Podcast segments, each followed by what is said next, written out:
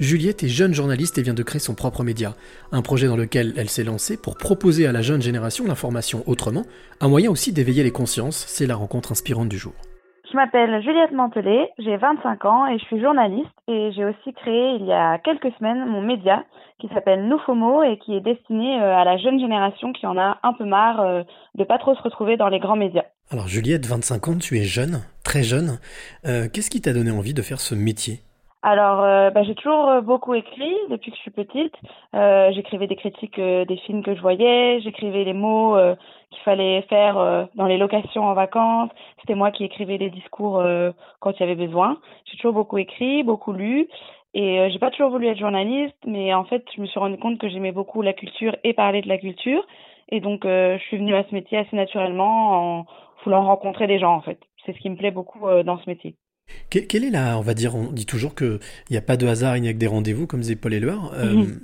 quelles, sont les, quelles sont les rencontres ou quelle est la rencontre qui t'a euh, décidé à basculer du côté euh, journalistique? Alors, j'ai pas vraiment de rencontre qui m'a fait basculer du côté journalistique, mais j'ai une rencontre qui m'a fait me lancer dans mon média.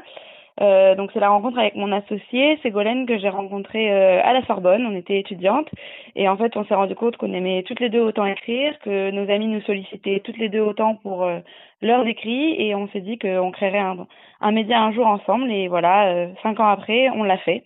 Donc c'est vraiment de rencontrer cette personne qui m'a poussé à me lancer parce que toute seule je pense que je l'aurais pas forcément fait. Tu parles de, de ce nouveau média que, que vous avez lancé toutes les deux. Pourquoi avoir lancé ce média? Alors tu l'as expliqué tout à l'heure, pour essayer de répondre à une demande de la nouvelle génération, mais qu'est-ce qui vous a poussé, vous deux, à créer ce média? Euh, Je pense que ce qui nous a vraiment poussé et ce qui a un peu déclenché, c'est nos expériences en stage. Donc on a fait toutes les deux beaucoup de stages, on a toujours appris beaucoup, mais on n'était pas forcément totalement satisfaite euh, de la gestion de, des équipes ou de la liberté qu'on pouvait avoir pour écrire, et puis surtout de la place donnée euh, à la jeunesse. Et du coup, euh, on s'est dit que bah, la meilleure façon de, de, de répondre à tout ça, c'était en fait de créer notre propre voix. Et surtout, on a toujours entendu pendant toutes nos études que le journalisme était un secteur bouché, qu'il fallait euh, s'accrocher, qu'on n'allait sûrement pas trouver de, poste, en tout cas pas en CDI, euh, ce qui paraissait à l'époque un peu le Graal. Et du coup, on s'est dit, bah, au lieu d'attendre une opportunité qui viendra peut-être pas, et bah, on va créer la nôtre. Et l'idée, c'est aussi ensuite de redonner à notre génération, euh, de lui permettre d'écrire aussi sur notre média quand on sera un peu plus lancé. Qu'est-ce que tu penses qui, qu'il manque aujourd'hui euh, dans, dans, les médias en général pour toucher cette génération, on va dire 18-25, 18-30 euh, Oui, 18-30. Euh, je pense que ce qui manque, c'est... En fait, on parle de sujets qui l'intéressent, mais on se met pas forcément dans son point de vue, où notre génération, on se retrouve à devoir gérer bah, là une crise sanitaire, mais on a aussi tout le poids de la crise écologique qu'on ne peut plus ignorer à, à, nos, à nos âges. Aujourd'hui, il faut, faut soit qu'on agisse, soit que on ignore, mais c'est plus tellement possible. Donc du coup, on a tout ça. On a aussi le terrorisme avec. Euh, on est quand même la génération euh, des attentats euh, de novembre 2015. Et du coup, je pense que on, en, on parle des sujets d'écologie, mais pas de notre point de vue, pas du point de vue où nous on est obligé d'agir, où on fait déjà beaucoup de choses. Moi, je vois plein d'actions autour de moi, de jeunes qui se bougent. On parle pas aussi de tout ce qui est féminisme, de tout ce qui est question de recherche d'identité. Je pense qu'on a la parole un peu toujours aux mêmes personnes et pas pas assez à des gens de 20 ans, de 25 ans qui se lancent, qui ont des choses à dire, qui ont beaucoup, de combats sur les épaules. Euh, je pense que c'est plus, oui, accepter de donner la parole aux plus jeunes, pas penser qu'on n'a pas de choses à dire parce qu'on n'a pas une grande carrière ou, je ne sais quoi.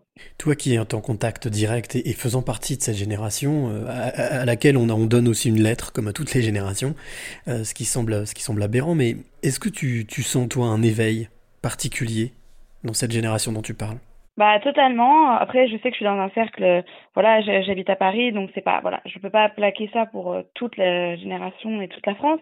Mais autour de moi, je vois plein de gens qui commencent euh, à vraiment avoir un éveil, par exemple, euh, une conscience écologique, à faire plein d'actions, participer à des marches, faire attention dans leur quotidien par des petits gestes, repenser un peu leur mode de vie. Des gens qui savent que bah nous, on pourra pas avoir cinq enfants, on pourra pas voyager tous les mois, mais qui en prennent le parti et qui essaient de trouver une autre façon de vivre des gens aussi qui sont euh, beaucoup plus égalitaires, qui acceptent toutes les différences.